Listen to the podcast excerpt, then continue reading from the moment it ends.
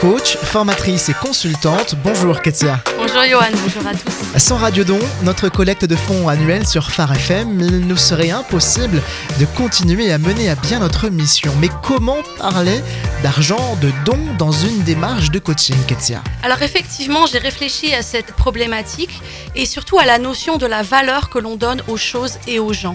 La question que je pose, c'est qu'est-ce qui est précieux pour moi et comment est-ce que je le valorise? Mais qu'est-ce qui est précieux vraiment? En fait, c'est une vraie question que chacun devrait se poser. Au-delà des habitudes, de- des plaintes que l'on peut avoir, de la vie qui continue, euh, je vous encourage vraiment à vous interroger sur qu'est-ce qui a de la valeur, qu'est-ce qui est précieux dans votre vie. Que ce soit des relations, une carrière professionnelle, une passion, votre voiture, un objet qui compte, etc. Donner, c'est une attitude précieuse? Donner, c'est une manière de valoriser ce qui est précieux. La question, c'est comment est-ce que vous utilisez vos ressources pour alimenter et encourager les choses qui sont précieuses. Et quand je parle de ressources, je parle de votre temps, de vos dons et compétences, mais aussi de votre argent.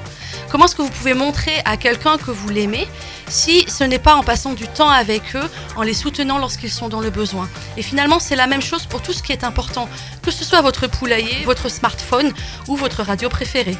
Quand c'est important, c'est précieux et ça demande donc presque d'être gardé comme un trésor. Absolument. Euh, Matthieu 6, 21 nous dit que là où est ton trésor, là aussi sera ton cœur.